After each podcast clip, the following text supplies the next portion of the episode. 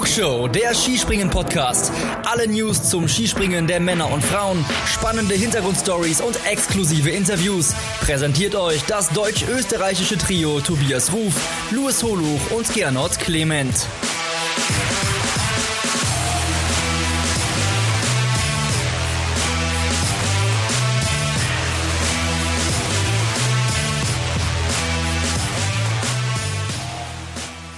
Es ist tatsächlich schon wieder soweit. Die zweite Damensaison in der Flugshow-Ära ist zu Ende gegangen, eine olympische Saison sogar. Und ja, leider muss man auch sagen, der Winter für die Damen ist leider Gottes jetzt schon vorbei.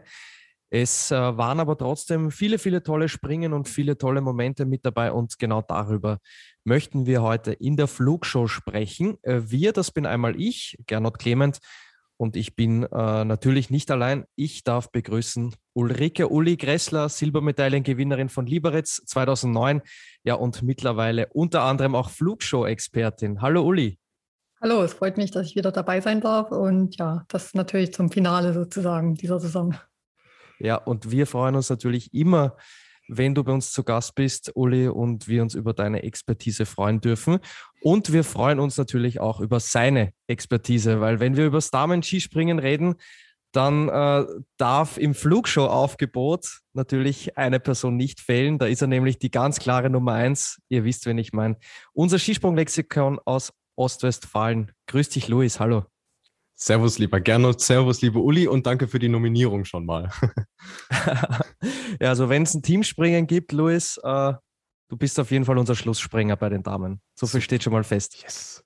Okay, äh, ihr Lieben, die Saison der Damen ist vorbei. Äh, ich habe es jetzt in der Anmoderation schon mal kurz durchklingen lassen, leider etwas früher als geplant. Ähm, aber jetzt äh, ganz generell mal die Frage an euch. Ich beginne mit dir, lieber Uli.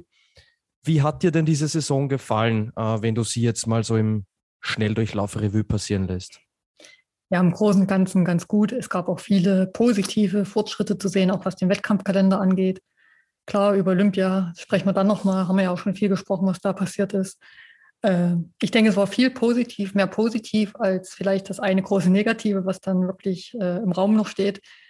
Aber ich hoffe, dass der Wettkampfkalender so beigehalten wird, ähm, dass noch die eine oder andere Großschanze dazukommt. Und was ich mir sehr wünschen würde, wenn schon Wettkämpfe ausfallen, dass dann auch Ersatzorte gesucht werden und wir nicht wieder so eine lange Pause dazwischen haben. Ja, du hast das Stichwort schon geliefert, Ersatzwettkämpfe. Zu dem Thema kommen wir später auf jeden Fall äh, nochmal zurück. Luis, wenn man jetzt mal das Thema Olympia ausklammert, würdest du sagen, es war eine gelungene Saison für die Damen?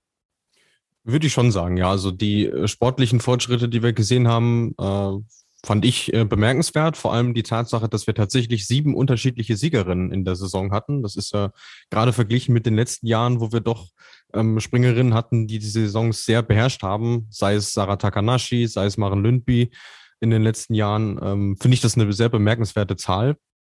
Ähm, und auch was die Podestspringerin äh, angeht, also auch da gab es Fortschritte und im Großen und Ganzen äh, hat das sportliche Niveau wieder einen Fortschritt gemacht.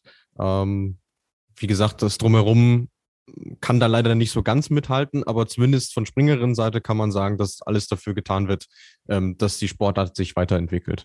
Also Weiterentwicklung ist das Stichwort. Wir sehen, es gibt trotzdem noch einiges an Aufholbedarf jetzt im Vergleich zu den Männern, aber trotzdem äh, blicken wir auf eine durchaus gelungene Saison zurück. Luis, wir haben vor der Saison unser Tippspiel gemacht, schon zum zweiten Mal. Es ist ja jetzt schon die zweite Saison, die wir als Flugshow den Skisprungzirkus begleitet haben. Puh, ich muss ganz ehrlich sagen, ich kann mich gar nicht mehr so genau daran erinnern, äh, was ich denn so getippt habe. Kannst du das vielleicht mal ein bisschen aufdröseln, äh, wer da, wer da die Nase vorne hat? Sollen wir das Pferd von hinten aufzäumen oder sollen wir mit dem Verlierer anfangen? Ich würde Option 1 nehmen. Okay, dann äh, darf ich freudig verkünden, dass tatsächlich die liebe Uli unser Tippspiel gewonnen hat mit ja. insgesamt 15 Punkten. Sie hat den Nationencup komplett richtig getippt, Platz 1 bis 3, also Slowenien, Österreich, Japan. Und sie hat auch richtig getippt, dass Sarah Marita Kramer den Gesamtweltcup gewinnt und Nika Krishna Dritte wird. Äh, jetzt darf ich freudigerweise auch dazu sagen, dass ich exakt das gleiche getippt habe wie die Uli. Ähm, das, dementsprechend teilen wir uns den Sieg. Ich hoffe, das ist für dich okay. Gerade so. 15 Punkte insgesamt. Wir hatten beide Sarah Takanashi auf der 2. Ähm, ja, jetzt auch nicht weit davon entfernt, aber äh, das hätte uns noch gefehlt zum Optimum. Dann haben wir natürlich einen Drittplatzierten und es tut mir leid, lieber Gernot, das ist in dem Fall der Tobi. Weil der Tobi äh, zumindest die ersten beiden Plätze im Nationencup richtig getippt hat mit Slowenien und Österreich. Mhm. Äh, Norwegen auf der 3 ist sich nicht ganz ausgegangen. Ähm, aber er hatte auch Sarah Marita Kramer im Gesamtweltcup auf Platz 1. Äh, genauso wie du. Ähm, du hast Nika Krishna auf Platz 2 getippt. Dafür kriegst du zumindest einen Punkt. Aber der Nationencup bricht dir in dem Fall das Genick. Da hast du Österreich vor Slowenien und Deutschland getippt. Dementsprechend äh, bleibst du bei sechs Punkten stehen. Ja, wobei ich dazu sagen muss, dass ja vor dieser Saison Österreich zweimal in Folge den Nationencup gewonnen hat. Also der Tipp kam ja jetzt nicht von, von irgendwoher. Und dass die Madame Urscha Bogatay ja jetzt auch so explodiert in diesem Winter, das war ja auch nicht unbedingt vorhersehbar, muss ich, muss ich ganz ehrlich. Also für mich war es da eine andere Meinung. Uli, Uli du, äh, du hebst schon den mahnenden Zeigefinger, bitte. Ja, ich kann mich erinnern, ich glaube, in der ersten Podcast-Folge, also Saisonvorblicke, habe ich gesagt, die Orja Pogadai, die wird das höchstwahrscheinlich mitbringen. Das war ja damals, wo wir so die Küche gekocht haben, die Sterne. Jetzt ganz vorne nicht, aber wir haben ja gesagt, so als Überraschung und es ist ihr gelungen, mehr als, mehr als. Und wenn das nicht in Hinzenbach passiert wäre, wäre sie, glaube ich, auch noch Zweite geworden der Gesamtwertung. Ja, ich, ich kann mich auch erinnern, Luis, ich glaube, ich habe im Nationencup den DSV auf Platz 3, ist das richtig? Ja, ja. ja und, und Als einziger mich, von uns. Ja, und, und, dann hast du zu mir gesagt, äh, zu Beginn der Saison, boah, Gernot, das ist aber ziemlich, ein ziemlich gewagter Tipp. Ähm, allerdings muss man sagen, ich glaube, nach den ersten vier, fünf Springen war tatsächlich der DSV auf Protestkurs. Der Saisonstart war äh, ganz okay, ganz ordentlich, äh, wie wir es hier auch in der Flugshow schon sehr häufig besprochen haben, aber es fehlte dann über den Saisonverlauf ähm, halt auch die Konstanz, so dass mhm. äh, Japan jetzt am Ende doch knapp 300 Punkte vor dem DSV lag. Also knapp wurde es dann am Ende nicht, aber sie haben sich zumindest gegenüber Norwegen behauptet mit knapp 100 Punkten Vorsprung. Es ist zumindest ein Fortschritt im Vergleich zur letzten Saison, wo der DSV ja nur auf Platz 5 gelandet ist. Ja, und man darf ja auch nicht vergessen, äh, Katharina Althaus war ja auch Corona-positiv, deswegen hat sie das ganze Wochenende in Hinzenbach auch verpasst. Ne? Das sind ja, sind ja zumindest. Äh, äh, aber lieber Gernot, da war auch die Sarah Takanashi nicht in Hinzenbach und Hinzenbach Stimmt. ist eigentlich Sarah Takanashi Schanze. Also ich glaube, lehn dich nicht zu weit raus jetzt. wir machen lieber weiter. ja, Ma machen wir weiter, machen wir weiter. Okay, wir haben uns überlegt, dass wir wieder Awards verleihen nach der Saison. Und da würde ich ganz gern mit dem ersten Award beginnen und das ist der Moment der Saison. Uli, was war für dich in diesem Winter bei den Damen der eine Moment, der dir nachhaltig in Erinnerung geblieben ist? Hm, da müsste ich eigentlich zwei, drei nennen. Also es gibt natürlich wirklich zwei positive Erinnerungen, die mir sehr im Gedächtnis geblieben sind. Das ist natürlich der Sieg von der Osha Bockertei, weil mit ihr natürlich keiner gerechnet hat. Dann gleichzeitig natürlich irgendwo die Außer Nachricht. dir. ja, außer mir, genau. ähm, aber bei Olympia, also sie jetzt wirklich da gewinnt, gut. Und das hat aber, kam auch ein bisschen da zustande, dass natürlich leider die Marita Kramer nicht zu den Olympischen Spielen fahren durfte. Das war, glaube ich, so auch einer mit der traurigsten Momente. Aber ich denke, was uns alle in Erinnerung bleiben wird, leider auch negativ. Und da wird, glaube ich, auch noch lange drüber gesprochen werden. Und das wird auch noch lange seine Folgen mit sich ziehen, ist eben, äh, wie das Mixteam äh, äh, vonstatten gegangen ist, äh, was da passiert ist. Und ja, das tut einfach immer noch weh. Und ähm, ja, ich weiß nicht, was da gemacht worden ist, aber das war einfach, man muss so will, eigentlich nur tragisch für das Frauenskispringen. Aber ich denke insgesamt für das Skispringen. Äh, liebe Uli, wir reden gleich noch über die Enttäuschung der Saison. Äh, ich gehe mal stark davon aus, das Thema Olympia ist auch ein heißer Kandidat auf die, auf die Enttäuschung der Saison. Also deine, dein positiver Moment der Saison ist ähm, der Weltcupsieg von, von Urscha Bogota, Bogota. Ah, der Olympiasieg. Der, der ah, Olympiasieg. Olympiasieg. Olympiasieg. Und äh, was ich aber jetzt auch sehr bewegend fand, zum Schluss muss ich sagen, dass die Offset in Oslo gewonnen hat. Also ganz überraschend. Und ich habe auch gesehen, die ist ja sogar siebte in der Gesamtwertung äh, geworden. Eigentlich ist die nie irgendwie so richtig mal äh, vorne dabei gewesen, aber irgendwie dann doch nicht so schlecht die Saison gestaltet. Aber sie ist nie so aufgefallen, muss ich sagen. Und jetzt war ich selber überrascht, wo ich nochmal geguckt habe, wo sie gelandet ist. Und das war ja sehr emotional, was da am Holmenkollen passiert ist. Also die zwei Sachen, die will ich jetzt auch gar nicht so unterscheiden, nur weil jetzt die Olympischen Spiele vielleicht größer angesehen werden. Das waren jetzt die zwei schönen positiven Momente. Okay, also Olympiasieg von Urscha Bogatay und Silja Opsetz, erster Weltcupsieg zu Hause am Holmenkollen. Lieber Luis, was war dein Moment der Saison? Ah, ich habe mich auch schwer getan, wirklich einen einzelnen äh, rauszupicken. Ähm, Im Kontext habe ich mich äh, in Willingen sehr gefreut, dass zumindest der zweite Wettkampf noch äh, sehr hochklassig und sehr spannend war, ähm, mit den 250 Meter Flügen, die wir da gesehen haben, weil ich halt auch vor Ort war und es war echt ein turbulenter Tag. Ähm, zwei Stunden zuvor die Corona-Meldung von äh, Marita Kramer und dann diese Ungewissheit, ob wir überhaupt einen Wettkampf sehen in Willingen. Ähm, ich habe mich jetzt aber letztendlich entschieden für den Comeback-Sieg von Sarah Takanashi in Lillehammer, weil es war unerwartet für mich, dass sie überhaupt nochmal in die Saison zurückkehrt. Ähm, ich glaube, wir waren ja alle so ein bisschen im Unklaren, wie es bei ihr aussieht. Ähm, dann aber auch, wie sie diesen Sieg nach Hause gebracht hat und wie emotional das Ganze war. Also es gab ja äh, so viele äh, schöne Bilder da und ich glaube, man kann für die gesamte Skisprungfamilie sprechen und sagen, dass sich da jeder für sie gefreut hat, äh, nachdem sie auch wegen Olympia eben diese schwere Zeit da durchgemacht hat und äh, ja, wirklich in ein Loch gefallen ist und dass sie so stark zurückkommt, war sehr un unerwartet, aber dafür umso schöner. Ja, generell war ja die Raw Air so eine Art Tournee der Comeback-Siege. Sarah Takanashi, Sarah Marita Kramer, äh, Daniel Andre Tande bei den Herren. Oder sagen wir, wenn wir Silja Opset noch dazu nehmen, die Tournee der besonderen Siege. Also da waren wirklich viele tolle Momente dabei und ja, jetzt fehlt noch mein Moment der Saison und ja, ich bin da natürlich ein bisschen befangen als Österreicher, muss ich ganz klar sagen. Ähm, ich habe das finale Wochenende der Damen im Weltcup begleiten dürfen in Oberhof und für mich war das einfach der Moment, wo klar war, Sarah Marita Kramer hat es geschafft. Sie ist die zweite Österreicherin nach Daniela Jaraschko-Stolz 2014, 15, die es geschafft hat, den Gesamtweltcup zu gewinnen. Das war, ja, für mich der besonderste, der schönste Moment, auch wenn man an ihre Geschichte denkt, wenn man zurückblickt, ähm, die vielen Aufs und die vielen Ups, die es gegeben hat bei ihr in den letzten zwei Saisons. Und da habe ich mich besonders für, für sie gefreut. Luis? weil wir jetzt äh, die Gelegenheit haben, darüber zu, zu sprechen und ich dich nicht nur per Sprachnachricht höre, wollte ich dich eh mal äh, fragen, was dieses Wochenende in Oberhof mit dir gemacht hat. Ich meine, du hattest ja die Möglichkeit, die, die ÖSV-Damen direkt vors Mikrofon äh, zu bekommen. Äh, wie, wie, wie war das denn für dich eigentlich?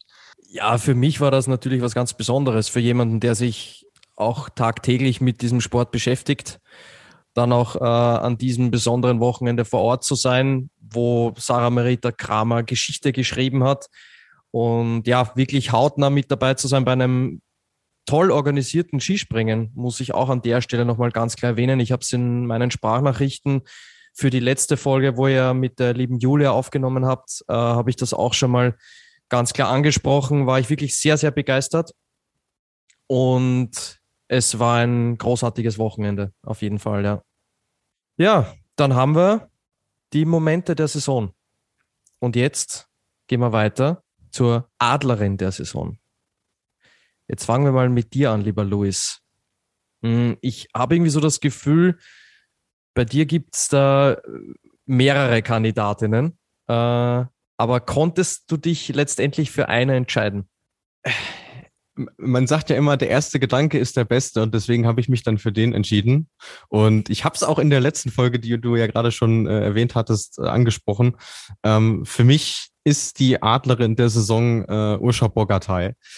Das mag jetzt zwar die offensichtliche Wahl sein, aber ich kann nur noch mal das wiederholen, was ich in der letzten Folge gesagt habe. Also mit der Leistungsexplosion zusätzlich zu dem, was sie im Sommer schon mal angeboten hat, ähm, ja, hat sie echt überzeugt. Also sie hat zwei olympische Goldmedaillen äh, gewonnen, äh, was im ersten Moment auch noch ein bisschen äh, gewöhnungsbedürftig klang. Ähm, aber dann, wie sie auch das letzte, die letzte Saisonhälfte nach Olympia bestritten hat, äh, mit ihren äh, Weltcupsiegen eins bis drei, äh, das war schon grandios. Und äh, wie die Uli vorhin auch schon gesagt hat, also ohne dieses Missgeschick in Hinzenbach hätte sie auch Rang zwei in der Weltcup-Gesamtwertung äh, belegt und ja auch noch die Alpenkrone äh, mitgenommen, äh, die sie ja eigentlich schon gefühlt sicher gehabt hat. Ähm, das hat mich sehr beeindruckt und deswegen äh, möchte ich diese Auszeichnung an sie geben. Besonders beeindruckend bei ihr, dass sie diese drei Weltcupsiege, die sie bislang feiern konnte, gefühlt innerhalb von zwei Wochen alle äh, gefeiert hat. Also wenn da die Saison noch etwas länger gedauert hätte, puh, dann wäre Urscha Bogartai sicherlich auch ähm, im Gesamtweltcup hätte sie noch gefährlich werden können, der Sarah Marita Kramer. Aber das ist natürlich jetzt ähm, Hetivari und an der Diskussion wollen wir uns jetzt nicht beteiligen. Also, Urscha, Urscha Bogartai, äh, Adlerin der Saison für den Luis. Uli, wer ist es bei dir? Ja, ich kann mich dem auch nur anschließen. Also für mich auch Roger Bogartai. Ähm, vor allem, wie sie nach Olympia noch aufgetreten ist. Viele sind ja dann doch, die dann ein Loch fallen und weil dann so viel Druck abfällt. Aber sie hat da gnadenlos weitergemacht und bei ihr ging eher der Knopf auf. Äh, sie hat das alles, glaube ich, weggesteckt. Ich will nicht wissen, was sie für ein Trube erlebt hat, ähm, als Olympiasiegerin nach Slowenien zurückzukehren, dann gleich zweifache. Sie ist in der Hinsicht jetzt die erfolgreichste Skispringerin. Und ich denke auch, wenn es die Tournee noch gegeben hätte jetzt zum Schluss und nicht das Missgeschick, ich glaube, sie wäre noch eine ganz heiße Kandidatin geworden auf einmal für den Gesamtweltcup. Und deswegen muss ich auch sagen, auch wenn der Luis sagt, klar, ist offensichtlich ein Olympiasieg, aber man kommt an ihr, finde ich, auch einfach nicht vorbei. Und man darf ja auch nicht vergessen, äh, sie hat noch nie einen Weltcup gewonnen, war jetzt auch noch nie in der Position. Jeder hat äh, bei den Olympischen Spielen dann doch mit Althaus, Katharina Althaus, mit äh, Krishna gerechnet, dass die das Ding unter sich ausmachen und dann packt die da so zwei Sprünge raus. Von, von daher, also wie gesagt, ich finde, man kommt einfach nicht an ihr vorbei, auch wenn Marita Kramer da sensationell äh, super viele Weltcupsiege wieder hingelegt hat. Ja, sieben waren es an der Zahl. Ich kann es auch noch mal ganz kurz der Vollständigkeit halber vorlesen. Sarah Marita Kramer gewinnt den Gesamtweltcup mit 1316 Punkten vor Nika Krishna, der Gesamtweltcup-Siegerin aus dem Vorjahr mit 1191 Punkten dahinter. Also das sind dann insgesamt 127 Punkte, wenn ich das richtig im Kopf habe. Äh, der Abstand zwischen Kramer und Krishna und dahinter schon Urscha Bogatay mit 1151 Punkten. Also das sind dann auch ähm, ja, knapp 150 Punkte, die ihr letztendlich fehlen. Auf äh, Marita Kramer auf Platz 4, Katharina Althaus mit 906 Punkten und Sarah Takanashi auf Platz 5 mit 843 Punkten. Meine Adlerin der Saison, ähm, ich habe mich da ein bisschen orientiert an unseren Kriterien beim Adler der Woche. Und bei mir ist es nicht Urscha Bogatay, weil das, das wäre ja langweilig. Sie hätte es natürlich auch äh, verdient, diesen Titel, aber meine Adlerin der Saison ist äh, Rot-Weiß-Rot und die Dame heißt Lisa Eder. Die Lisa Eder ist Neunte geworden im Gesamtweltcup. Sie, finde ich, hat sich kontinuierlich gesteigert, auch jetzt im, im Vergleich zur, zur letzten Saison hat es jetzt geschafft, dass sie in den Top 10 gelandet ist am Ende des Gesamtweltcups und sie hat in Hinzenbach mit Platz 3 ihren ersten, ihren ersten Podestplatz feiern dürfen und das auf einer Heimschanze. Und was man bei Lisa Eder, finde ich, auch herausstreichen muss, ist dieser, dieser achte Platz bei den Olympischen Spielen, der für mich, wenn man die ganze Geschichte diese ganzen Störfeuer etc. in Betracht zieht, diese verspätete Anreise und, und, und, finde ich, ist dieser achte Platz viel mehr wert als nur, als nur dieser, dieser Platz acht, wie er so dasteht. Und ja, deswegen ist äh, Lisa Eder für mich die meine Adlerin der Saison und ich bin auch überzeugt davon, wenn sie so, wenn sie so weitermacht, dass sie uns in den, in den nächsten Jahren noch sehr viel Freude bereiten wird. Und ich glaube nicht, dass es ihr letzter Protestplatz war. Uli?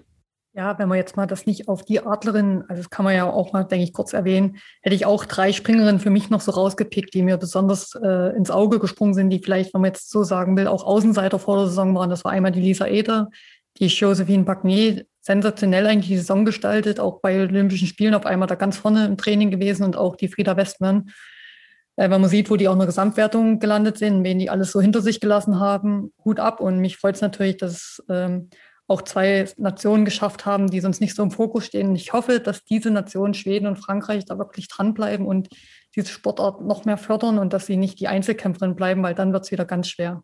Haben wir ja in der Vergangenheit oft genug erlebt, äh, dass es so Strohfeuer gab, sag ich mal, die dann irgendwie ja dann doch zeitig wieder ausgegangen sind, aber es sind auf jeden Fall drei Springerinnen, die ich auch im Kopf hatte. Ähm, und zu Lisa Eder muss man auch noch sagen, ähm, ihr Glück war ironischerweise ja, dass sie in Willingen gar nicht mit dabei war, weshalb sie ja quasi erste Ersatzfrau war sozusagen. Und ähm, ich fand sie auch äh, im Mixteam sehr überzeugend. Es ist nur leider untergegangen äh, bei dem ganzen Disqualifikationsdebakel. Also man weiß gar nicht, äh, wie viele, wie viel ihre Sprünge eigentlich wert gewesen wären, äh, wenn das Springen normal verlaufen wäre. Aber ähm, absolut äh, nachvollziehbare Wahl auch von dir, Gernot. Uli, du hast schon den Namen Frieda Westmann erwähnt. Ist sie für dich vielleicht eine Art Überraschung der Saison? Ja, also das meine ich ja. Also auch die, aber auch die Josephine Panier, da würde ich jetzt gar nicht äh, mich gerne entscheiden wollen, wer da jetzt die größere Überraschung ist, weil die mir beide gerade in den olympischen Trainings so gut gefallen sind und auch natürlich nach Olympia, was da noch passiert ist in den einzelnen Platzierungen.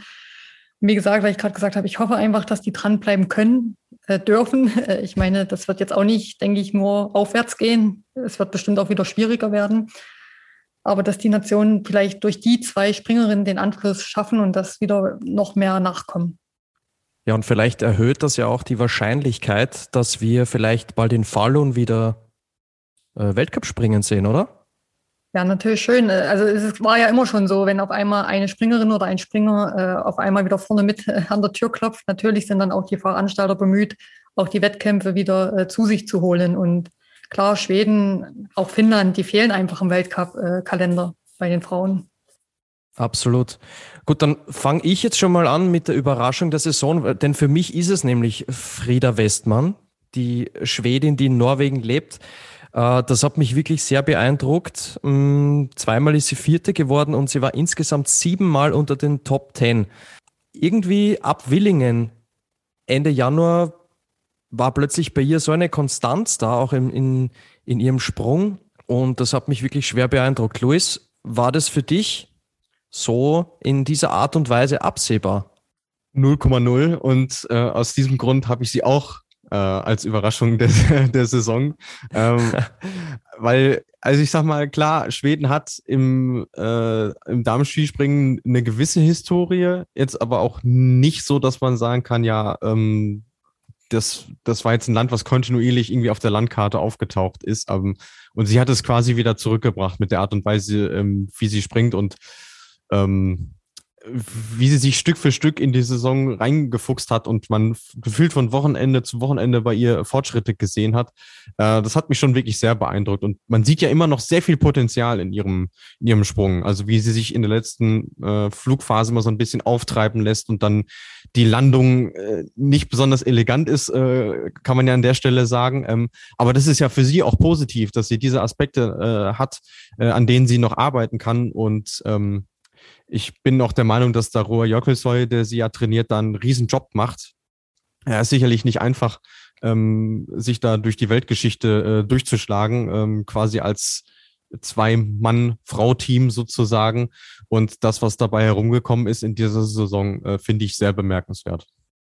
Ja, und ich finde es wirklich auch einen schönen Nebenaspekt, dass die Nation Schweden da in der, in der Weltspitze im, im Skisprungsport mit dabei ist. Das ist, finde ich, wirklich eine sehr schöne Geschichte. Und ich glaube, wenn sie so weitermacht, vielleicht ähnlich wie Lisa Eder, ähm, dann wird sie, denke ich, auch im nächsten Winter, wenn alles gut läuft, ihren, ihren ersten Protestplatz feiern können.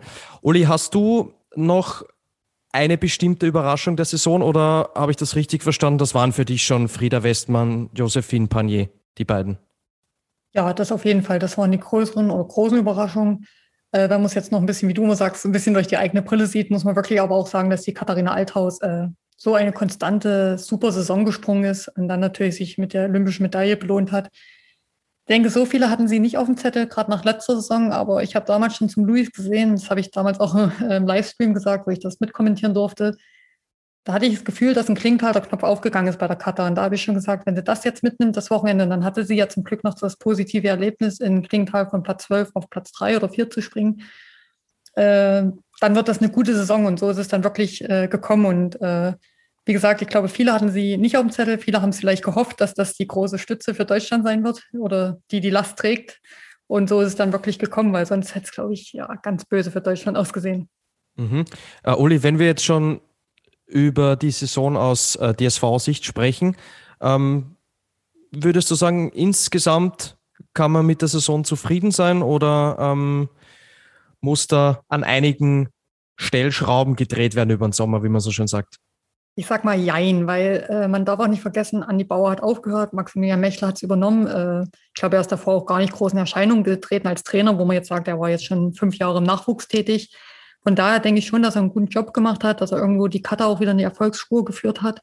Aber was kommt danach? Sie haben nicht schlecht angefangen. Pauline Hessler hat ab und zu mal ein gutes Ergebnis gehabt, auch jetzt zum Schluss. Aber das andere, muss ich sagen, war schon sehr, sehr dünn. Außer vielleicht noch Selina Freitag, die ist auch noch sehr jung.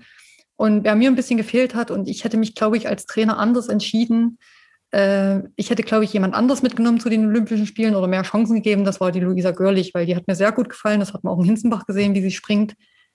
Ähm, gut, aber ich bin ja nicht intern, ich kann das ja nur von außen betrachten. Ich glaube, da hätte ich eher ihr mal eine Chance gegeben, weil sie doch eine sehr junge Springerin ist. Und die hat für mich auch mit das meiste Potenzial. Ich kenne sie noch aus meiner aktiven Zeit. Körperliche Voraussetzungen, Bombe. Ich glaube auch, die Einstellung zu dem Sport hat sie auf jeden Fall. Ich glaube, bei Selina Freitag ist so manchmal ein bisschen auch dieser Name die Last. Ähm, jetzt bin ich mal gespannt, äh, wie sie sich da entwickelt.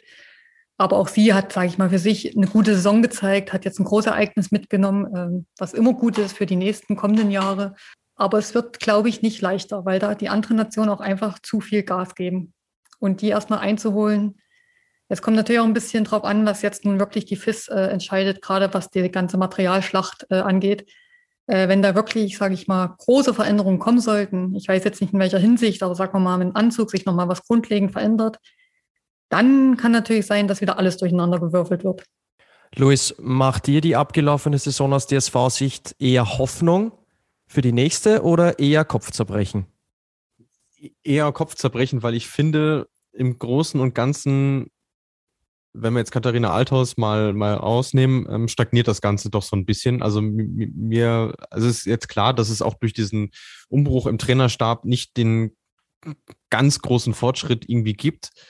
Ähm, aber insgesamt würde ich Uli schon recht geben, dass es dann doch zu wenig war. Und ähm, Selina Freitag ist für mich so ein Sonderfall. Ich finde, sie hat sehr viele äh, Respektpunkte gesammelt, wie sie nach ihrem schweren Sturz in Willingen zurückgekommen ist, ähm, weil sie bei Olympia auch sehr ordentliche Leistungen abgeliefert hat. Ähm, aber diese einzelnen Erfolgserlebnisse, die es gab im, im Team, das ist wirklich äh, relativ wenig gewesen. Also klar, Pauline Hessler hat ähm, zweimal ihr äh, oder drei Top Ten Plätze erzielt, so, äh, so rum ist es richtig. Ähm, das ist, das ist gut. Äh, das ist äh, was, worauf sich aufbauen lässt ähm, und auch ihre Konstanz, weil sie ähm, als einzige außer Katharina Althaus ansonsten immer in die Punkte gesprungen ist. Das ist auch was Gutes. Aber ansonsten, wie gesagt, fehlt es mir. Und ich sehe auch im Vergleich zu anderen Nationen das Problem, ähm, dass aus dem Nachwuchs jetzt nicht so wahnsinnig viele Springerinnen nach oben drängen. Also es gibt da insbesondere in, in Slowenien gibt es eine ganz andere Auswahl an Springerinnen, die du potenziell im Weltcup starten lassen kannst. Und das ist was, was mir in Deutschland nicht nur jetzt für die nächste Saison, sondern für die nächsten Saisons auch ähm, ja fehlt und irgendwo so ein bisschen Kopfzerbrechen bereitet, leider Gottes.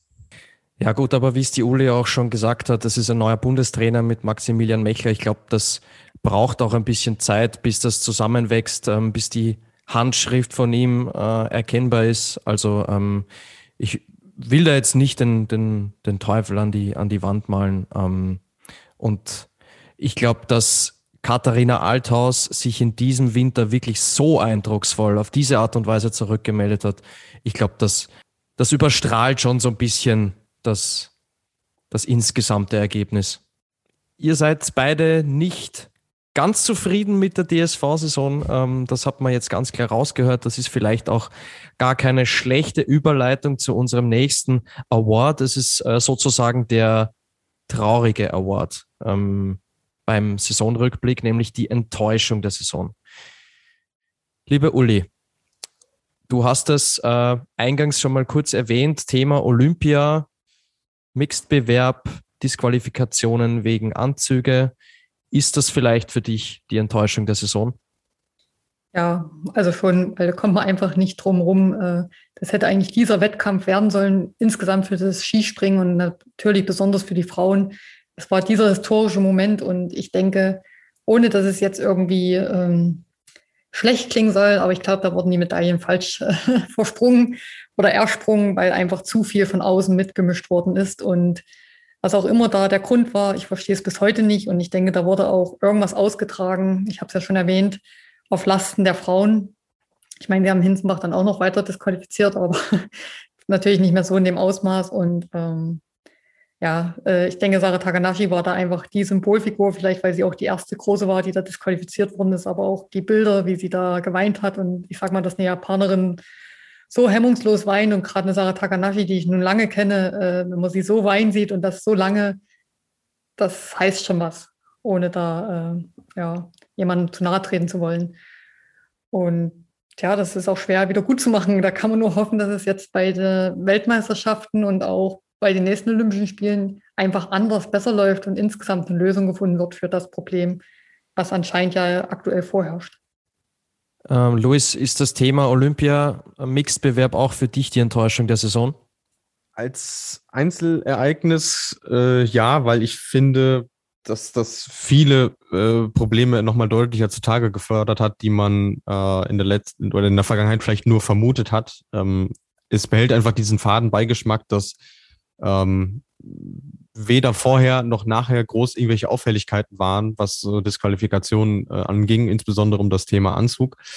Ähm, für mich, ich, ich habe mir noch ein bisschen was anderes rausgepickt. Das ist so ein bisschen äh, Thinking out of the box, könnte man sagen. Ähm, für mich ist die Enttäuschung, dass ähm, dieses das ganze Wesen des Damen-Skisprings, äh, was ja hauptsächlich durch diejenigen kreiert wird, die da die politischen Geschicke vor allem leiten, dass das dazu führt, dass ein engagierter und hochverdienter Trainer wie Soran Supancic äh, seinen Posten aufgibt. Der sagt, ähm, ich weiß nicht, was ich hier noch leisten soll, wie viele Erfolge ich noch machen soll, wie sehr ich mich noch engagieren soll, bis sich endlich mal etwas tut, wie wir es uns verdient haben. Ähm, das ist im Grunde genommen ist es eine menschliche Tragödie irgendwo, weil du verlierst damit jemanden, der äh, sehr viel äh, Fachkenntnis hat, äh, die Springerin in extremer Weise weitergebracht hat. Usha Bogatay ist ja nur die Spitze des äh, Eisberges im slowenischen Team. Und da muss man echt aufpassen, dass man genau solche fähigen Leute ähm, jetzt nicht reihenweise verliert, weil ich kann mir vorstellen, Leute, die das länger mitmachen und äh, erkennen, Mensch, es tut sich zu wenig, äh, dass die dann auch sagen, auch äh, ich orientiere mich um, ich mache dann doch lieber was anderes und damit äh, schadest du auf lange Sicht auch dem Sport an sich und ich finde, das äh, darf einfach nicht sein. Zum Thema Zoran Czopancic hat uns auch eine Hörerfrage erreicht vom Dade, der fragt, wer wir glauben, äh, wer Nachfolger wird. Luis, weiß man da schon etwas? Gibt es da schon Diskussionen, Gerüchte? Also ich habe ehrlicherweise von nichts gehört. Ähm, die Saison ist ja jetzt auch an dem Tag, wo wir aufzeichnen, noch nicht besonders lange vorbei. Ich glaube, da äh, wird sich auch erstmal gesammelt. Ähm, ich würde aber mal schwer darauf tippen, dass es jemand wird, der in Slowenien aktuell vielleicht noch im Nachwuchsbereich irgendwie tätig ist. Aber konkrete Namen oder so kann ich nicht sagen. Äh, ehrlicherweise kannte ich Soran Supancic auch nicht so wirklich, bevor er äh, vor vier Jahren den Posten bei den Sloweninnen übernommen hat. Ähm, aber wie man sieht, nur weil man jemanden nicht kennt, ähm, muss das ja nicht heißen, dass das nicht ein sehr fähiger Mann ist oder eine sehr fähige Frau.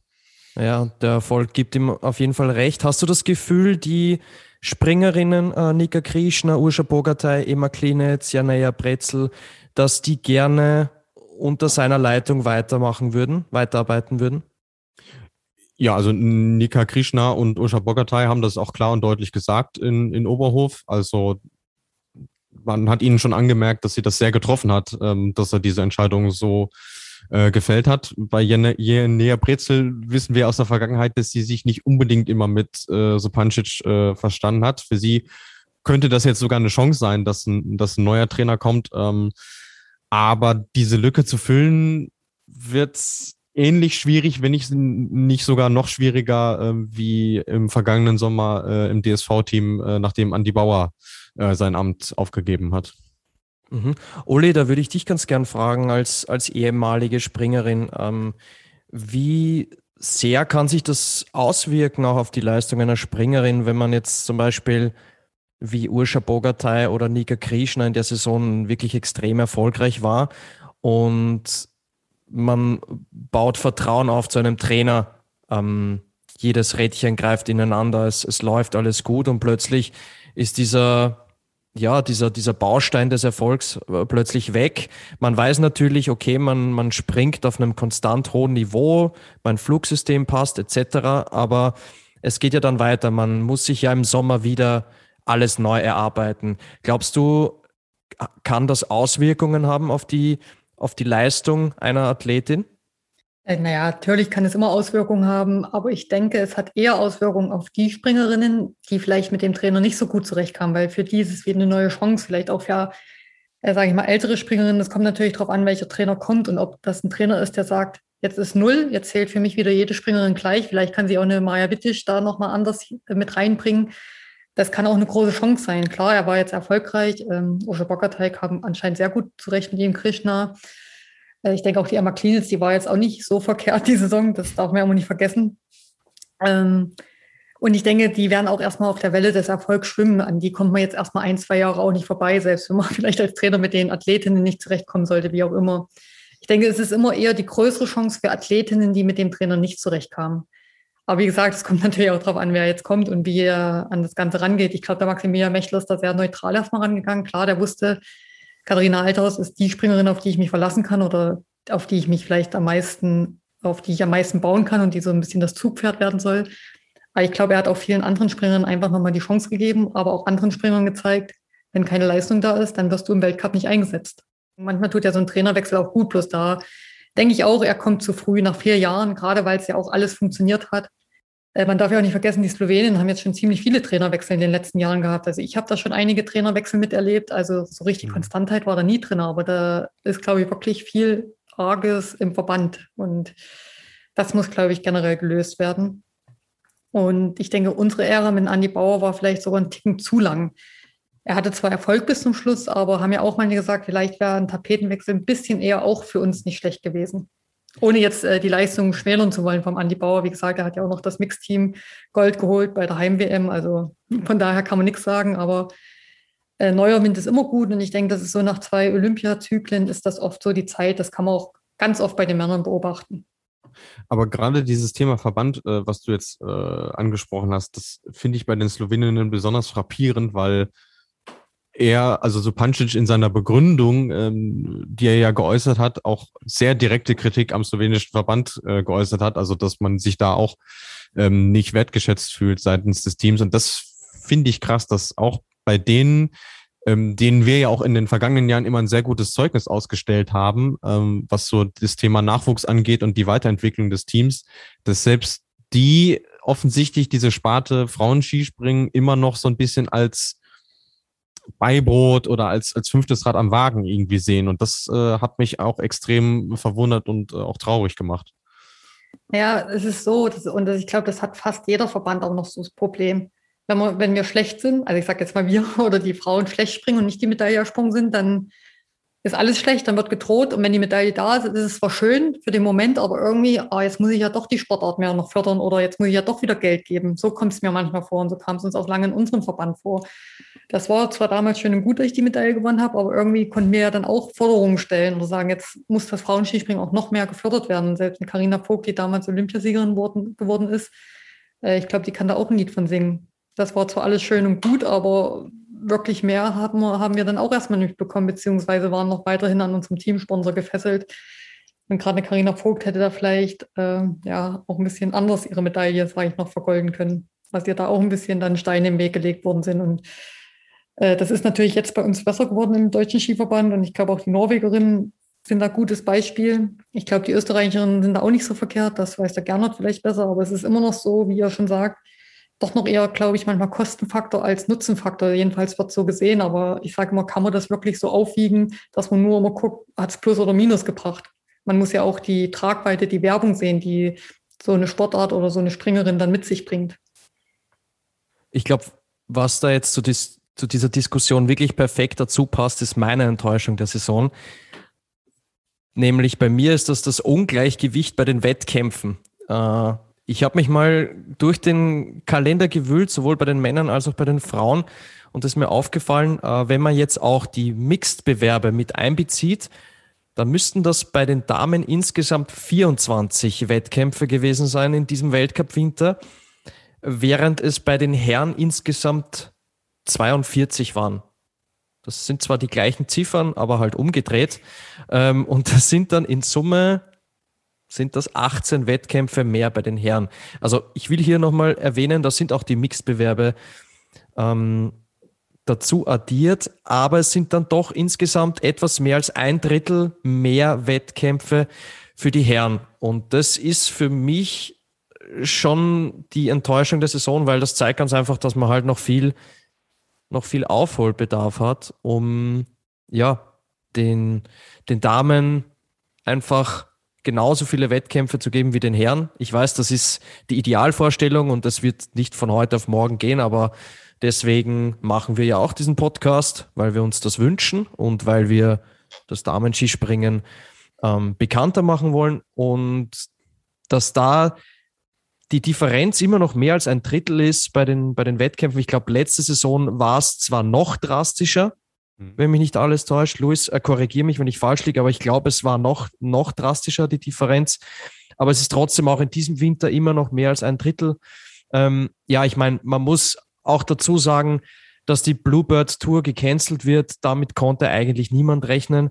Ähm, ich habe mir dann aber schon die Frage gestellt, wenn das bei den Herren der Fall gewesen wäre, ob sich da nicht Ersatz gefunden hätte. Und ich glaube, dass es bei den Herren wahrscheinlicher gewesen wäre, dass, dass sich da Ers Ersatz. Ich weiß, März, da ist es dann schon schwierig, äh, die Schanzen zu präparieren, es wird wärmer etc.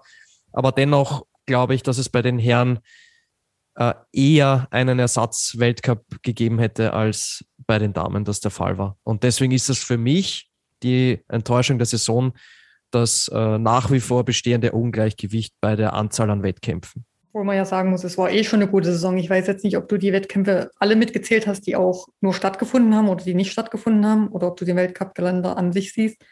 Äh, ich kann ja nur sagen, man meckert immer viel. Äh, ich fand, so schlecht fand ich den Weltcup-Kalender nicht. Man muss ja auch gucken, dass die kleinen Nationen mithalten können. Und äh, umso mehr Wettkämpfe kommen, umso weniger können auch die kleinen Nationen mithalten viel wichtiger ist, was du sagst, wenn dann Wettkämpfe ausfallen, dass diese eben auch wirklich nachgeholt werden, eins zu eins an irgendwelchen anderen Orten. Und äh, man generell überlegen sollte, ob nicht noch äh, der ein oder andere Wettkampfort, der vielleicht sogar äh, einfach auch, ähm, wie sagt man denn, strukturell oder ähm, kommt gerade nicht so richtig auf das Wort, also wo auch jeder hinfahren kann, mit dem Bus fast jeder hinfahren kann, dass man die Wettkampforte auch vielleicht sinnvoll aneinanderlegt. Das wäre vielleicht gerade fürs Darmskispringen, wo auch noch viele kleine Nationen sind, wo natürlich das Geld nicht so da ist, dass man da viel mehr Infrastruktur in der Sache reinbringen muss und nicht vielleicht das vier, äh, zwei Wochen Japan ist, dann wieder in Österreich, dann muss man wieder vielleicht nach Norwegen fliegen, jetzt mal ganz grob gesagt, sondern dass man vielleicht erstmal irgendwo in Europa bleibt und auch Italien mal wieder mit einbindet, wie Predazzo oder äh, Österreich will ja Villach vielleicht mit reinbringen, würde mich sehr freuen. Und dass man da auch schaut, dass der Wettkampfkalender noch sinnvoller gestaltet wird. Wobei ich finde, im Vergleich zu den äh, Herren haben sie es in dieser Saison schon vernünftig hinbekommen, aber was halt wirklich äh, eine tiefe Wunde reinschlägt, ist, dass der gesamte Januar quasi frei war. Also wenn du jetzt sagst, okay, du hast 19 Weltcup-Wettbewerbe zwischen Anfang Dezember und Mitte März, ist okay, aber äh, wenn du dann siehst, dass äh, die ersten oder die zwei Wochen im Januar oder drei Wochen im Januar quasi frei sind, ja, das tut schon weh. Und was ja dann auch noch mit äh, einhergeht, ähm, ist ja dann auch das Preisgeld, was den Springerinnen verloren geht, was ja bei, den, bei denen noch wichtiger ist als bei den Herren, weil es eben noch niedriger ist. Und ich habe mir jetzt nochmal dieses Price Money Ranking aufgemacht und sehe, dass Nika Krishna mit knapp 108.000 Schweizer Franken dieses Ranking anführt. Jetzt überlegen wir mal, das ist alleine das, was der Vierschanzenturniersieger bei den Herren kriegt. Und äh, das ist dann auch das nächste Thema, woran äh, es dann in der Zukunft ähm, zu arbeiten gilt, wo es ja auch viele Bestrebungen gibt ähm, und wo auch da wieder Norwegen absolut äh, Vorreiter ist, ähm, die ja dieses Jahr das äh, Raw Air Preisgeld sogar so gestaltet haben, dass die Frauen mehr Geld bekommen als die Männer, weil sie auch einen Wettkampf mehr hatten. Ähm, aber das ist äh, definitiv was, woran sich dann andere, die sich da engagieren, äh, dann messen lassen. Ja, und ähm, was man natürlich auch dazu sagen muss, also die Seite hat natürlich zwei Medaillen, das ist auch klar. Also einerseits natürlich haben wir mehr Wettkämpfe als im Vorjahr und ähm, das will ich auch gar nicht kleinreden. Ich finde nur generell ist die, die Differenz trotzdem noch sehr, sehr deutlich. Und ich finde, daran muss man halt einfach arbeiten, ähm, dass es einfach weniger wird als ein Drittel bei der Anzahl an Wettkämpfen. Aber was ich generell noch viel wichtiger finden würde, erstmal, dass man mehr Wettkampforte vielleicht zusammen hat, äh, dass vielleicht auch ein, zwei, drei, am liebsten vier Mixwettbewerbe mehr stattfinden werden würden. Und natürlich auch mehr Teamspringen. Das fand ich nämlich, da verstehe ich auch nicht das Problem. Das haben ja die Männer doch relativ regelmäßig und die Frauen sind ja alle an einem Wochenende dort. Warum es bei den Frauen so wenig Teamspringen gab. Und das ist ja auch für die Nationenwertung sehr spannend. Ähm, das würde ich mir wünschen. Und was generell, was immer noch nicht gelöst worden ist, ist diese zweite Serie der COC. Also wenn dann schon im Januar so ein Weltcup ausfällt, dass es dann wenigstens COC-Springen irgendwo gibt. Da gab es dann einen in Innsbruck, naja, war jetzt auch nicht die beste Chance, muss man ehrlich sagen. Mhm. Ähm, das fehlt nach wie vor komplett und da wird es auch ganz schwer für Nationen, gerade auch für so starke Nationen wie gerade Slowenien. Äh, wir Deutschen hatten ja auch schon das Problem, bist du nicht unter die besten sechs im eigenen Team oder bist du vielleicht trotzdem 15. und fährst nicht zum Weltcup, dass du dich dann jetzt mal über ein COC einspringen kannst, beziehungsweise mal einen Quotenplatz herausspringen kannst. Oder wenn du verletzt warst, dass du dir mal wieder Selbstvertrauen holen kannst. Jetzt haben sie zum Schluss diese Amerika-Tournee, COC-Reihe. Naja, im März, wer schickt da seine Leute noch hin? Die Deutschen haben es jetzt gemacht. Das war, glaube ich, auch so ein bisschen ein, ja, ein Zuckerle, gerade für Katar, weil die wollte das schon immer machen. Aber ob das nun Sinn und Zweck der ganzen Geschichte ist, das bezweifle ich jetzt mal ganz stark. Also zumindest in Sachen, was du sagst, Veranstaltungsorte äh, aneinander hängen, ähm, ist das ja schon verhältnismäßig sinnvoll, dass man diese Tour macht, aber der Termin ist halt, wie du richtig sagst, äh, Panne und dann ist es noch ein COC. Also jetzt äh, gar nichts gegen die Veranstalter. Das ist schön, dass die das machen, dass sie sich versuchen zu engagieren, aber äh, an sich hilft es im Sport auch nicht. Und äh, Teamspringen absolut äh, valider Punkt, weil dieses eine, was wir jetzt in Hinzenbach hatten, das wirkt sehr verloren in dem ganzen äh, komplex und äh, wenn man es irgendwie schafft, das auf eine Zahl zu heben, so vier, fünf, so ähnlich wie es die Herren im Saisonverlauf haben, ähm, wäre das eine schöne Sache, ähm, zumal du ja äh, da auch noch mehr Nationen potenziell mit reinbringen kannst, die auch ums Podest mitkämpfen können. Und gerade auf Normalschanzen ist das, glaube ich, ein, ein Wettbewerb, der ganz gut funktionieren kann. Wenn wir schon beim Thema Kalender sind und ähm, mehr Wettkämpfe für die Damen, Wettkampforte zusammenlegen, da fällt mir sofort das Stichwort ähm, für Schanzentournee ein. Jetzt ähm, haben wir schon gehört, in der nächsten Saison soll es wohl so sein, dass ähm, Villach im Weltcup-Kalender mit dabei sein wird und zwar ein paar Tage vor Lubno Louis. Ich glaube am 28. 28. 29. Dezember und ähm, Lubno dann als zweiter Austragungsort wieder am 31. und am, und am 1. 1. Januar. Aber ist es dann nicht, also ich weiß nicht, Villach und Lubno ist zwar schön und gut, aber wenn gleichzeitig die Vierschanzentournee stattfindet, ist es dann wirklich Sinn der Sache? Also das, weil wenn die Leute schauen ja dann größtenteils die Herren, es wird ja dann schwierig, auf diese Art und Weise das Damenskispringen bekannter zu machen. Nichts jetzt gegen Villach und Lubno. Ich finde das super, dass dort äh, Wettkämpfe stattfinden. Ähm, aber wenn man die Chance hat, die Damen bei der Vierschanzentournee einzugliedern, dann wäre das meiner Meinung nach ja der, der perfekte Weg, um äh, den Sport bekannter zu machen. Äh, das sehe ich ganz genauso. Ähm, es hat einfach einen anderen Klang, ob du jetzt in Villach oder in Ljubno springst oder eben in Oberstdorf, Garmisch-Partenkirchen, Innsbruck und äh, dem vierten Ort, der hier nicht erwähnt werden darf. Der ist tabu, der ist tabu ja. bis Ende November. So schaut's aus.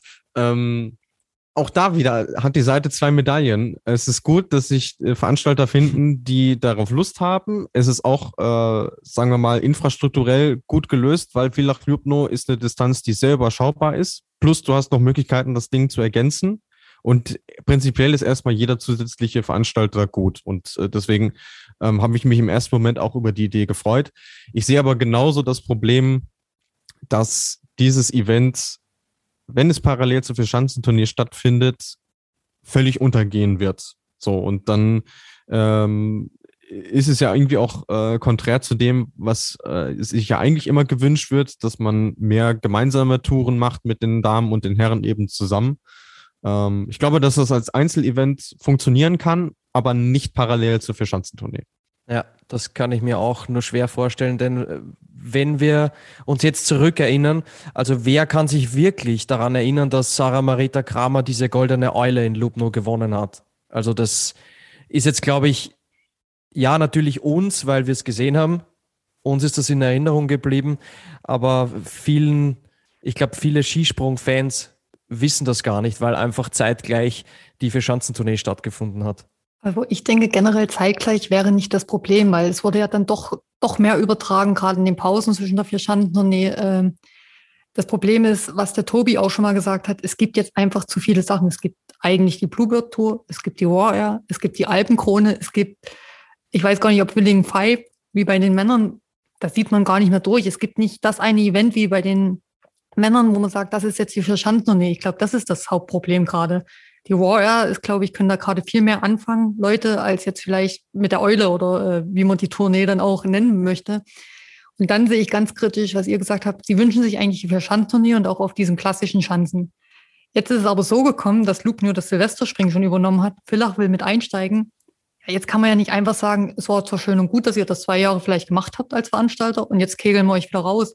Ich denke, da wurde schon eine falsche Entscheidung getroffen, weil mal wieder, glaube ich, die FIS an sich nicht wusste, wohin soll der Weg mal gehen mit dem Darmskispringen, gerade auch was für Schanzen betrifft. Und man hätte ja so eine Tournee, wie man die dann auch nennen mag, hätte man ja noch machen können mit Lubnio, Villach, keine Ahnung wo noch. Und dann einfach als Anfang Dezember oder im Januar dann oder irgendwo mitten rein.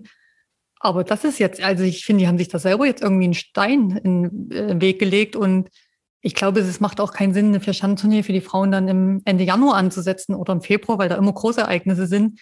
Also es ist jetzt ganz schwierig, da rauszukommen, um gerade auch nicht den Veranstaltern irgendwie da auf den Schlipp zu treten. Das wäre auch Loopneo gegenüber nicht fair. So, also wir müssen das jetzt auch nicht noch weiter aus. Ich glaube, wir haben da jetzt auch genug dazu gesagt.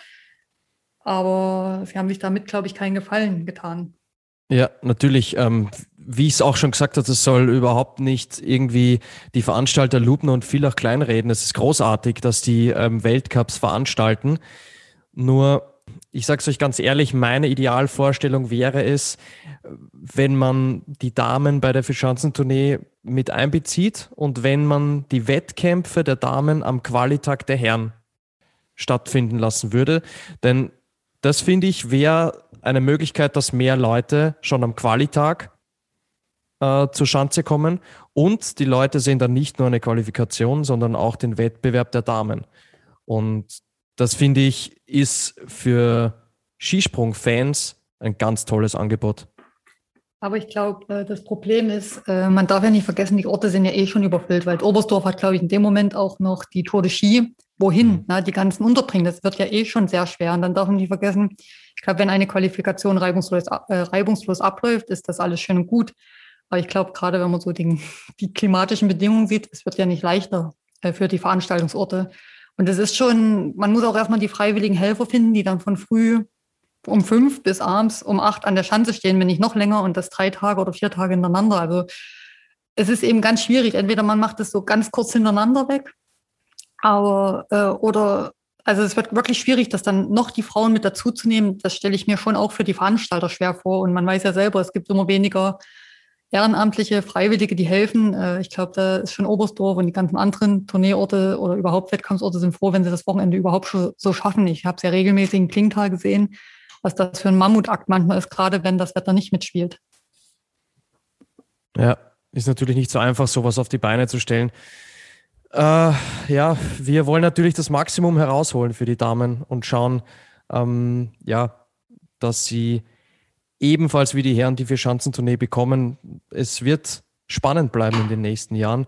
Dürfen wir gespannt sein, was da auf uns zukommt. So wie es jetzt aussieht, wird es äh, im nächsten Winter mal so aussehen, dass wir quasi ein zweigeteiltes Silvester-Tournament haben mit Villach und Lubno. Luis, äh, kommt da eventuell noch ein, ein dritter Austragungsort äh, mit dazu oder glaubst du, dass es bei Villach und Lubno bleiben wird? Also ich sag mal, die, die Möglichkeiten und die Ideen dorthin bestehen, absolut. Ähm, mich verwundert es nur, dass ausgerechnet Tavisio da irgendwie als heißester Kandidat gehandelt wird. Ähm, es liegt in, in Italien kurz äh, hinterm Dreiländereck quasi. Äh, dort steht auch eine Normalschanze, die ist allerdings nicht sprungbereit und äh, für mein Laienauge sieht das auch nicht so aus, als ob man die jetzt in einem Sommer mal wieder hergerichtet bekommt. Also es wäre dann auch ein, ein längerfristiges Projekt. Ähm, für Italien wäre es natürlich irgendwo auch gut, weil du dann noch einen zweiten Standort neben Predazzo hättest potenziell, ähm, wo auch viele Springerinnen und Springer herkommen. Ähm, ich würde mich freuen, wenn Planitza mal wieder im Damenkalender auftauchen würde.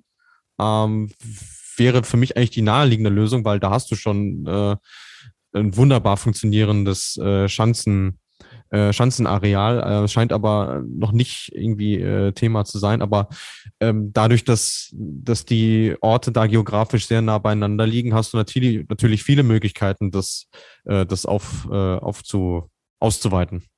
Mhm. Was aber auf jeden Fall wieder stattfinden wird, das werden die Springen in Lubno sein. Da wird eine Springerin nicht mehr mit dabei sein, und zwar Spela Rogel, die jetzt ihre Karriere beendet hat nach den beiden Springen in Oberhof beim Weltcup-Finale. Und über Spieler Rogel äh, möchte ich mit euch jetzt noch kurz sprechen. Da hat uns eine Hörerfrage vom Dade erreicht. Der fragt, wie bewertet ihr die Karriere von Spieler Rogel jetzt, wo sie aufhört?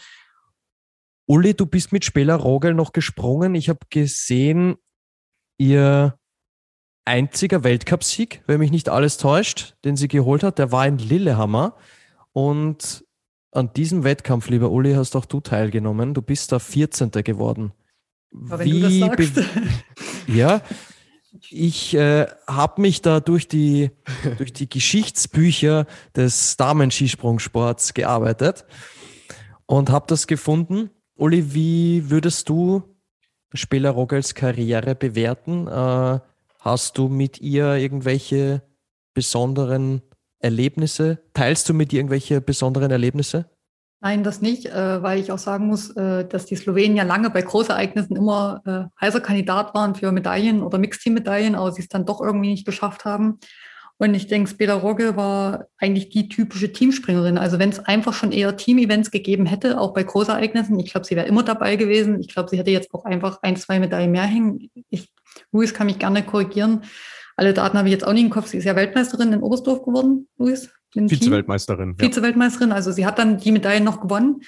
Und sie war auch schon oft nah dran, vielleicht noch weiter vorne reinzuspringen, aber hat es dann den letzten Schritt irgendwie nie ganz geschafft, würde ich jetzt mal so sagen. Und dieses Jahr ist sie ja noch zu den Olympischen Spielen, ist ja richtig gut gesprungen und ja, da hatte sie auch wieder das Pech, dass die slowenische Mannschaft bei den Frauen intern so stark war, dass dann diese Platzierung eben nicht gereicht hat, wo es höchstwahrscheinlich in jeder anderen Nation gereicht hätte, Mixteam zu starten. Und ich denke, das ist ein bisschen so ihr Verhängnis äh, gewesen jetzt vielleicht, wenn man das jetzt mal ganz rückblickend so sieht. Und ich denke, das war vielleicht auch bei mir dann zum Schluss auch ein bisschen das Verhängnis. Hätte es vielleicht das ein oder andere Teamspring schon mehr gegeben, wo man auch vielleicht auch mal wieder Selbstbewusstsein tanken kann. Dann hätte sie noch ein paar mehr Erfolge gleich zu Buche stehen. Aber ansonsten muss ich sagen, war es auf jeden Fall eine faire Sportlerin. Auch von Anfang an dabei, muss man sagen, also auch zu COC-Zeiten, äh, also eigentlich ewig dabei. Man sieht ja immer nur die Weltcup-Siege und die Weltcup-Saison, was ich auch schon mal zum Luis gesagt habe. Man vergisst ja immer die Springerinnen, die davor schon im COC erfolgreich waren und lange dabei sind. Und wenn man das jetzt mal, wenn das alles Weltcups gewesen wären, ja, ich glaube, da hätte sie auch schon 15 Weltcup-Saison oder so äh, mitgesprungen. Das darf man ja immer mal nicht vergessen. Und ich denke, sie hat auch ganz viel dazu beigetragen, dass zumindest der Nachwuchs in Slowenien nie ausgeblieben ist war da bestimmt auch lange Aushängeschild und ich kann mich, das kann ich mit ihr verbinden. Lugno, Fanclubs Belaroge, auch in Hinsenbach, das waren die lautesten, die besten.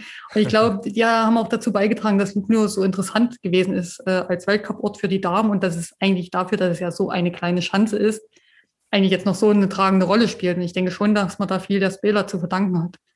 Und klar hätte ich mir gewünscht, dass sie vielleicht noch ein, zwei Saisons ranhängt, aber sie hat ja auch gesagt, so wie es im Verband läuft und das schon über Jahre, ist das jetzt die richtige Entscheidung? Und ja, vier Jahre sind eben auch nochmal lang, wenn man jetzt den Olympiazyklus sieht. Vielleicht hätte sie gerne noch die Heim-WM mitgenommen. Aber sie hat vielleicht auch gemerkt, dass es vielleicht auch körperlich nicht mehr ganz so passt, dass der Nachwuchs so nachdrückt und dass man, dass sie dann vielleicht auf der Strecke geblieben wären. So hat sie ja doch noch eine gute Saison als Abschluss gehabt und denke ich, kann da jetzt äh, zufrieden ihre Skier sozusagen an den Nagel hängen.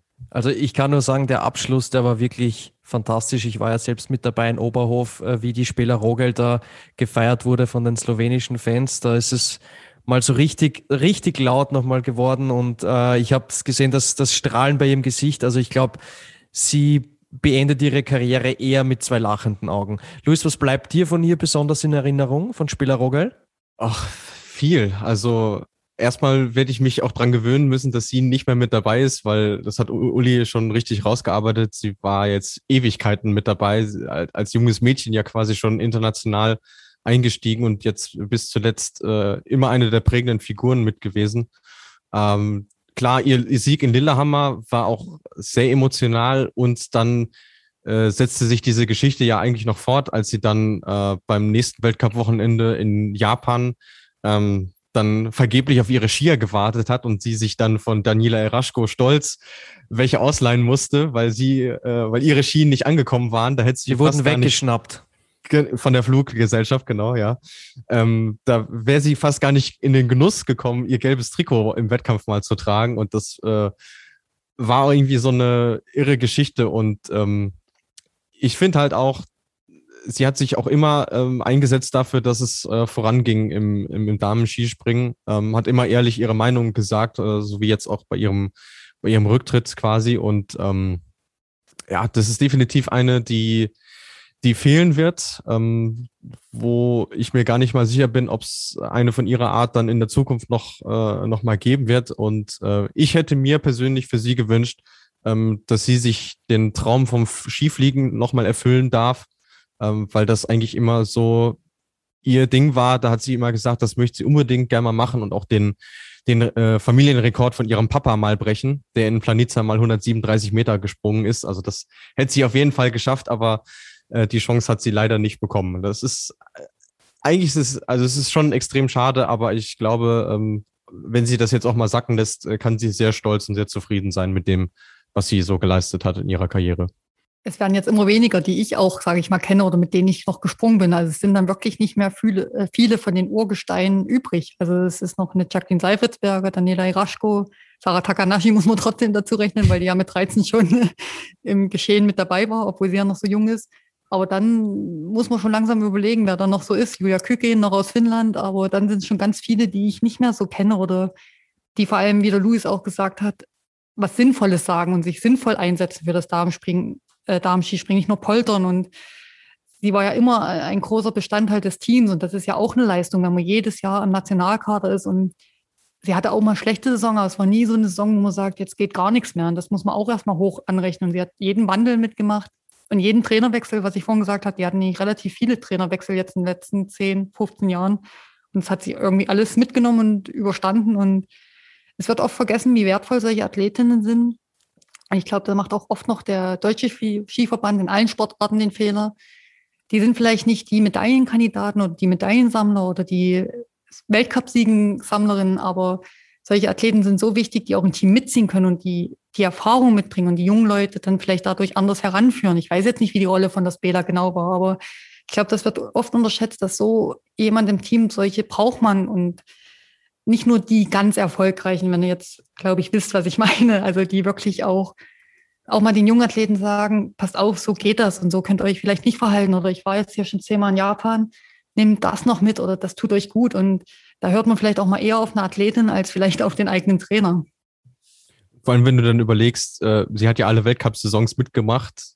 Äh, die, die schlechteste Gesamtplatzierung, Platz 22 über so einen langen Zeitraum, ist schon bemerkenswert. Und dann war sie auch noch eine von, ich glaube, vier, fünf überhaupt, die es geschafft haben, seitdem bei jedem Großereignis mit dabei gewesen zu sein. Ähm, also auch schon seit Liberetz und äh, allein daran sieht man, wie, wie stetig sie Bestandteil dieser Weltspitze war, dass sie es immer geschafft hat, mit zu den besten Vieren ihres Landes äh, zu gehören. Und dann ganz nebenbei auch noch, was ja im äh, Skispringen auch sehr ungewöhnlich ist, sie hat keine gröbere Verletzung irgendwie gehabt, äh, was sicherlich zu diesem, zu dieser Konstanz ja auch irgendwo beigetragen hat. Aber das ist wirklich äh, ja, ein seltenes Exemplar Skispringerin. Also ich sehe schon, das Karriereende von Spieler Rogel, das macht was mit euch. Also das lässt das sich nicht verheimlichen, ich, ja. Das, das merke ich. Ich merke auch bei dir, liebe Uli, du wirst da schon etwas äh, nostalgisch, wenn du da drüber sprichst, über eine, über eine ehemalige ähm, Kollegin. Na, auf jeden Fall ähm, alles Gute, Spieler Rogel, im Namen der Flugshow. Alles Gute für ihren weiteren Karriereweg, äh, welchen Weg sie auch immer einschlagen wird. Ähm, ja, und wenn sie vielleicht doch mal wieder Lust und Laune hat, von einer Schanze zu springen, ich glaube, diese Tür steht immer offen.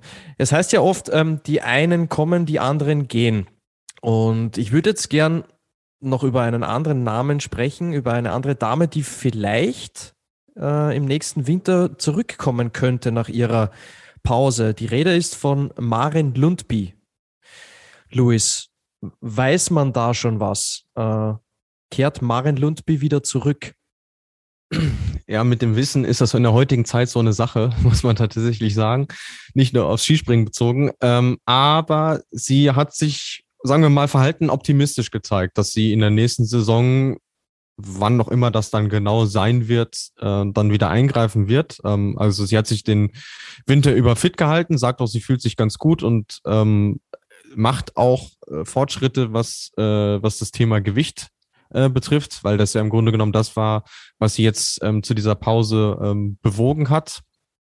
Ähm, aber man muss natürlich dann abwarten, wie, wie sich es dann entwickelt und äh, wann für sie der Zeitpunkt ist oder welches Ziel sie sich gesteckt hat, in welcher Form sie ist, um dann wieder einzusteigen, weil ähm, das kann Uli sicherlich noch mal besser beurteilen. Ich glaube nicht, dass es äh, einfach nur damit getan ist, ähm, sagen wir mal wieder, das Optimalgewicht zu, äh, zu erreichen, sondern da gehört ja auch eine grundsätzliche Form ähm, irgendwie mit dazu. Und dann vor allem, wenn sie dann wieder auf die Schanzen zurückkehrt, jetzt ist es ja schon ein Jahr, dass sie nicht mehr gesprungen ist und das, äh, die Zeit wird ja jetzt dann noch ein bisschen dauern, bis es dann wieder soweit ist.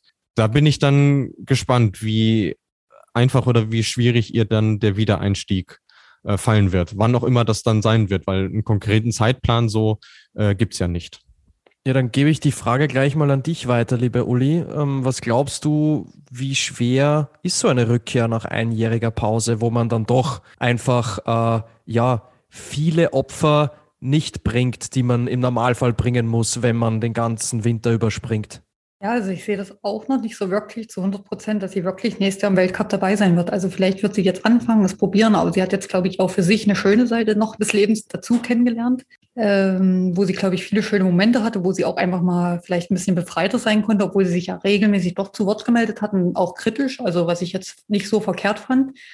Aber wenn sie dann vielleicht wieder anfängt und wenn man dann auch merkt, oh, was das körperlich wieder bedeutet und auch diese Reisestrapazen, ich weiß jetzt natürlich nicht, was sie für ein Typ ist, ob sie das eher gemocht hat oder nicht. Ich war dann irgendwann auch zwischendurch mal müde von der ganzen Reiserei und immer eigentlich wieder das Wiederkehrende, dann läuft es auch nicht so.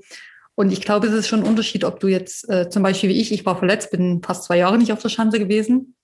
Und das war schon sehr schwierig. Oder ob du nicht verletzt warst. Also wie das dann auch im Kopf mit ihr arbeitet. Sie hat ja jetzt auch nicht auf Skispringen jetzt ein Jahr drauf hingearbeitet, wie ich damals, sage ich mal, mit meinem Comeback, wo ich fast zwei Jahre drauf hingearbeitet habe, dass ich wieder springen kann. Ähm, aber vielleicht hat ja die Auszeit auch gut. Äh, vielleicht hat sie das, also ich denke, sie hat es gebraucht, sonst hätte sie es nicht gemacht. Um einfach mal, sie hat ja auch alles gewonnen. Vielleicht kommt sie jetzt mit ganz neuer Energie zurück und äh, hat wirklich wieder so richtig Lust am Skispringen oder sie merkt wirklich nach ein, zwei, drei Monaten, es hat zwar gefehlt und es ist jetzt auch schön, dass ich wieder springe, aber so wirklich, ich kann auch ganz gut ohne leben und das könnte ich mir vielleicht sogar bei ihr vorstellen. Andererseits hoffe ich natürlich, dass sie dann wieder ein fester Bestandteil äh, der norwegischen Mannschaft ist, weil sie, man hat es gemerkt, die es ja doch sehr gefehlt hat. Und ich glaube, sie doch ein sehr gutes Zugpferd ist und ähm, viel Aufmerksamkeit natürlich auf sich lenken kann, wo dann die anderen in Ruhe arbeiten können. Und das wird dann auch immer oft unterschätzt, auch natürlich von den Team äh, Mitgliedern. Man ist vielleicht auch manchmal ein bisschen neidisch, eifersüchtig oder dass alles um die eine Springerin sich dreht. Aber wenn dann so eine Springerin wegbricht, sieht man erstmal, wie groß auf einmal der Druck auf einen selber wird. Und äh, ich bin, also wie gesagt, ich sehe es noch nicht zu 100 Prozent, dass sie wirklich nächstes Jahr im Weltcup, also im Weltcup äh, startet. Uh, dieses Thema äh, Medienaufmerksamkeit und Druck und so, das war ja auch was, was ich mit äh, Silvia Opset besprochen habe, als als wir sie bei uns im Interview hatten, wo sie dann auch sagte, ja, das ist auch erstmal was, woran sie sich auch gewöhnen musste, dass sie jetzt quasi die Nummer eins äh, im Team ist. Ähm, also was mir so ein bisschen Zuversicht gibt, ist, dass wir Maren Lindby wiedersehen, ist, dass sie von diesem Skisprung-Zirkus, so nenne ich es jetzt mal, ähm, nicht genug hat, äh, offensichtlich, weil sie ja doch auch an äh, bei sehr vielen Wettkämpfen auch vor Ort war, äh, nicht nur eben in Norwegen, sondern auch fürs norwegische Fernsehen äh, unterwegs war. Äh, in Willingen war sie nicht, aber jetzt äh, beispielsweise in Oberstdorf beim Skifliegen war sie auch. Sie war bei der Fischanzentournee in Sakopane und so weiter. Äh, Neustadt, glaube ich, auch. Also sie sucht ja irgendwo so ein bisschen auch weiterhin die Nähe zu diesem Zirkus. Und ich glaube, dass ihr, wenn ihr nicht das Springen fehlt, fehlt ihr zumindest, sagen wir mal, so dieses, mh, hm, dieses Dabeisein in diesem, in diesem Zirkus irgendwo so. Und das, das ist was, was mir so ein bisschen, äh, was mich so ein bisschen positiv stimmt, dass sie es auf jeden Fall mal äh, versuchen wird. Wie es dann letztendlich endet, äh, weiß natürlich niemand von uns. Das ist natürlich ein Blick in die Glaskugel. Aber mir ist das schon auch aufgefallen wie dir, Luis. Sie war auch so über über die sozialen Medien doch immer hautnah mit dabei, hat sich zu vielen Themen geäußert, war als Expertin im Einsatz fürs norwegische Fernsehen. Äh, ich glaube, sie war ja jetzt auch bei der, bei der äh, Skiflug-WM in Vikersund auch wieder als, wieder mhm. als Expertin. Also da sieht man, wie wichtig ihr nach wie vor dieser Sport ist. Ähm, inwiefern sie es dann schafft, wieder zurückzukommen und gleich wieder in der Weltspitze mit dabei zu sein, das ähm, muss man dann sehen. Aber ich glaube, Maren Lundby ist nach wie vor fast unverzichtbar fürs, fürs Damenskispringen, gerade jetzt in dieser Phase, wo es ja doch Schritte vorwärts geht, aber wir gleichzeitig auch merken, es ist noch einiges zu tun. Okay, ja, das war Maren Lundby. Hoffentlich kommt sie wieder zurück und das war die Saison 2021, 2022 bei den Damen. Oder fällt euch beiden noch irgendetwas ein, dass ihr, dass ihr loswerden äh, möchtet? Luis, du verneinst. Uli, bei dir? Ja, ich denke, es gibt schon noch zwei Springerinnen, äh, wo es spannend ist, wie die zurückkommen oder ob die überhaupt zurückkommen. Äh, Daniela Iraschko bin ich sehr gespannt. Mhm. Und auch Karina Vogt, ob die wirklich und ich denke bei beiden vielleicht, dass die vielleicht was anderes verkündigen werden, als was wir hoffen. Ich weiß da jetzt nichts, aber man redet jetzt immer von der Maren Lumpia, aber da würden dann auch wirklich zwei ganz große äh, ja, von der Bühne gehen. Da bin ich mal gespannt, wie die zwei sich jetzt in den nächsten Wochen, Monaten entscheiden werden, wenn die oder die andere noch keine Entscheidung getroffen hat, vielleicht schon für sich. Ja, da müssen wir auf jeden Fall mal abwarten, ja, wie es da weitergeht. Hoffen wir natürlich auch, dass die, dass die Carina Vogt weitermacht und dass die Daniele Raschko Stolz weitermacht, weil sie kann ja als äh, Zimmerkollegin die Sarah Marita Kramer nicht alleine lassen. Also da muss sie ja zumindest nochmal noch mal ein Jahr dranhängen. Okay, das war die Saison der Damen. Äh, wie geht's denn jetzt weiter, Luis? Äh, weiß man das schon im Sommer? Endgültig natürlich noch nicht, weil diese ganzen Konferenzen und Meetings, um die Kalender für die neue Saison dann zu verabschieden, natürlich erst noch stattfinden werden. Ähm, es gibt aber zumindest mal einen groben Plan, ähm, äh, über den wir ja gerade drüber huschen können. Also losgehen wird es dann am 23. Juli wieder in Wiswa, genauso wie im vergangenen Sommer, eben dann äh, als Station mit den Herren zusammen. Am Wochenende geht's drauf, äh, am Wochenende drauf geht's dann nach Hinterzarten, so die Chance dann äh, endlich mal fertig ist, auch mit einem Mixteam springen dann. Dann haben wir klassischerweise Courchevel am 1. August Wochenende, Frennstadt das Wochenende drauf. Dann ist eine kleine Pause bis in den September, wo dann tatsächlich zwei Stationen in Kasachstan steigen sollen. Schutinsk, was ja im vergangenen Jahr für die Damen ausfiel, oh Wunder, und Almaty, was ich doch sehr erstaunlich finde. Ähm, und dann gibt es zum Abschluss noch das Finale in Klingenthal mit einem Mixed und zwei Einzelspringen in der Vogtland Arena. Das ist zumindest mal der grobe Plan, so wie wir ihn äh, Ende März kennen.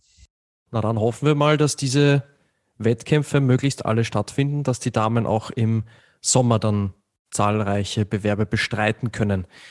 Ich sage vielen Dank. Erstmal dir, lieber Uli. Danke, dass du dir die Zeit genommen hast für unseren Rückblick. Äh, war wieder großartig, ähm, dass du hier uns deine Expertise ähm, ja, weitergegeben hast. Das ist wirklich auch immer sehr spannend, dass du als ehemalige Springerin uns Einblicke gibst, die wir ganz einfach nicht haben. Also da auf jeden Fall an der Stelle nochmal vielen, vielen Dank dir, liebe Uli. Gerne, gerne wieder. Ich hoffe, ich werde dann vom Tippspiel der Männer noch informiert. Hoffentlich bin ich da auch erfolgreich. Und dann muss ich aber nächstes Jahr was anderes machen, wenn ich da oder zusätzlich, wenn meine Wetten so einschlagen. Und ähm, wenn ich zu dir vielen Dank sage, lieber Uli, dann sage ich das natürlich auch zum wandelnden Skisprunglexikon aus Ostwestfalen, dem Luis. Luis, vielen Dank, hat sehr viel Spaß gemacht. Danke dir, lieber Gernot. Äh, mir auch. Danke dir, liebe Uli. Und äh, dann sage ich nochmal Danke, Gernot, für die wie immer hochprofessionelle und angenehme Moderation.